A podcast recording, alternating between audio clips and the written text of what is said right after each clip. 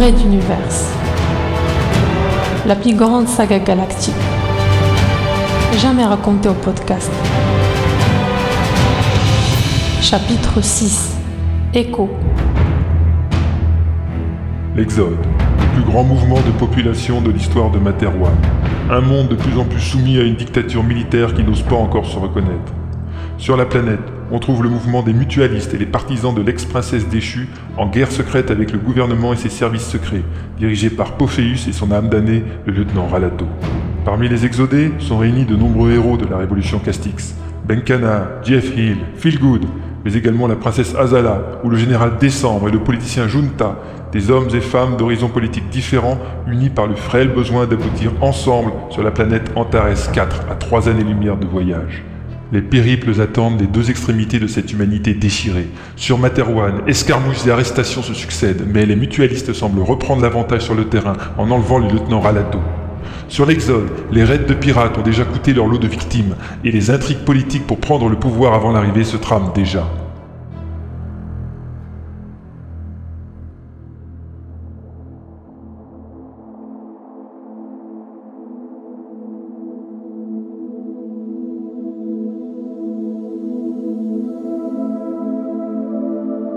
Vegas 4 Une planète solitaire. L'astre trônait majestueusement au milieu de l'immensité galactique, captant par ses spécificités l'attention de tout voyageur un peu soucieux de plastique planétaire. Il défiait de nombreuses règles de l'astrophysique et présentait un aspect à la limite du grotesque, mais son surnom le plus commun parmi les marins de l'espace était la station essence.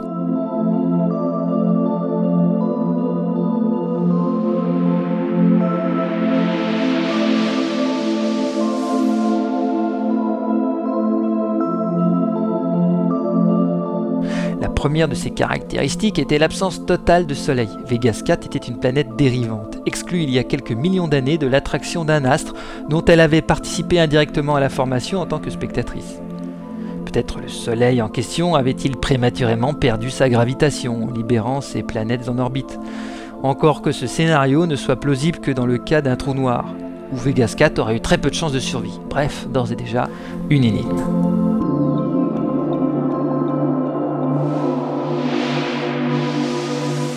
Seconde particularité, sa forme. Si une planète est très souvent arrondie, c'est dû aux lois universelles de la gravité, attirant à force égale tout ce qui se trouve à une distance proche, relativement, de sa zone d'influence. Cela explique qu'une lune soit attirée par la planète autour de laquelle elle gravite, mais la distance et sa vitesse l'empêchent de s'écraser dessus. Une comète peut infléchir sa direction si elle passe à quelques heures-lumière d'un soleil. La vitesse ici l'empêche également de s'écraser dedans mais un astéroïde passant assez près s'y précipitera et restera attiré par le centre ferreux de magma au cœur de la planète, quel que soit l'endroit où il tombera, devenant pour les autochtones une catastrophe planétaire inconnue de plus. La gravité étant une force omnidirectionnelle, elle agit en tout lieu, enfin presque tout lieu depuis que l'on connaît Vegas 4.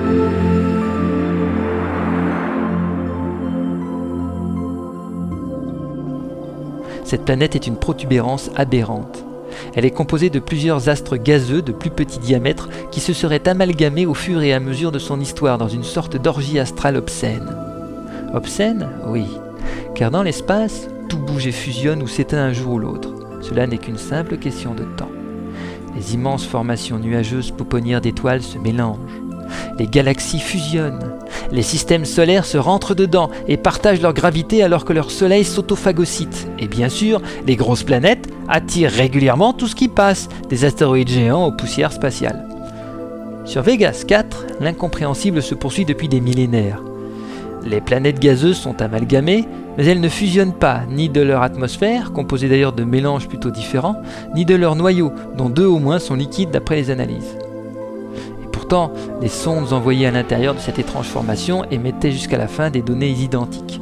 Pression élevée, densité fluctuante, réactions chimiques en tout genre permanentes, décharge de potentiel récurrente, appelons ça des éclairs pour faire simple, et un début d'activité nucléaire. Alors oui, il valait mieux ne pas pénétrer dans cette marmite.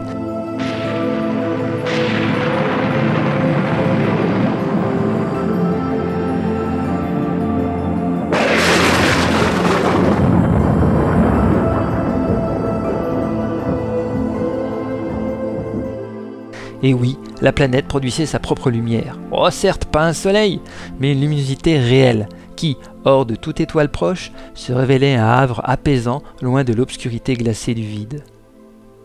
J'ai oublié de vous parler de la meilleure partie, ces quatre anneaux. On peut même dire que son surnom vient de là, car certaines mauvaises langues prétendent que tout cet ensemble a été artificiellement conçu dans le seul but d'obtenir ces anneaux. Au nombre de quatre donc, ils sont dans quatre plans différents d'elliptique, c'est-à-dire que la planète est entourée de ces quatre anneaux gros et scintillants en horizontal, en vertical et en diagonale. Encore un nouveau mystère pour Vegas 4. Leur composition est remarquable, 80% de lithium, 15% de diamant, 5% de glace d'eau pure. On suppose que c'est le résultat de la fusion étrange des astres et leur composition. Et on se met alors de parler de magie universelle, cette planète devenant un lieu de ravitaillement en lithium très pur qui ne nécessite quasiment pas de raffinage, en diamant, un matériau très important pour la fabrication ou la réparation des compresseurs dimensionnels, et enfin de l'eau pure nécessaire à la survie. Une bien belle station essence en effet, où les vaisseaux en voyage pouvaient se ravitailler gratuitement.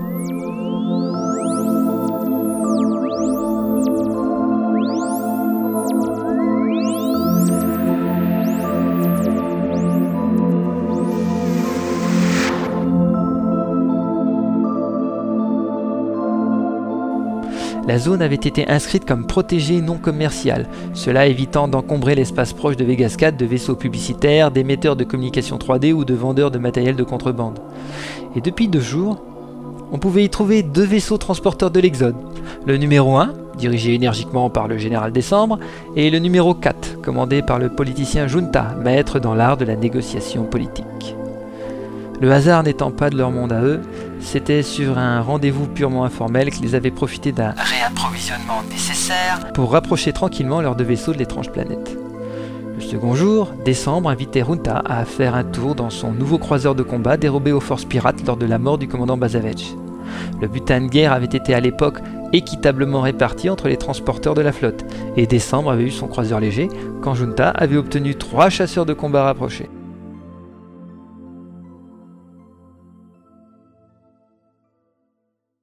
Le fait que ces deux commandants soient de mèche pour contrer Benkana, Arlington et Jeff Hill au Conseil des commandants, ultime autorité hiérarchique de l'Exode, n'avait strictement rien à voir avec cette petite virée en tête à tête, bien sûr. Un raid d'univers. À suivre.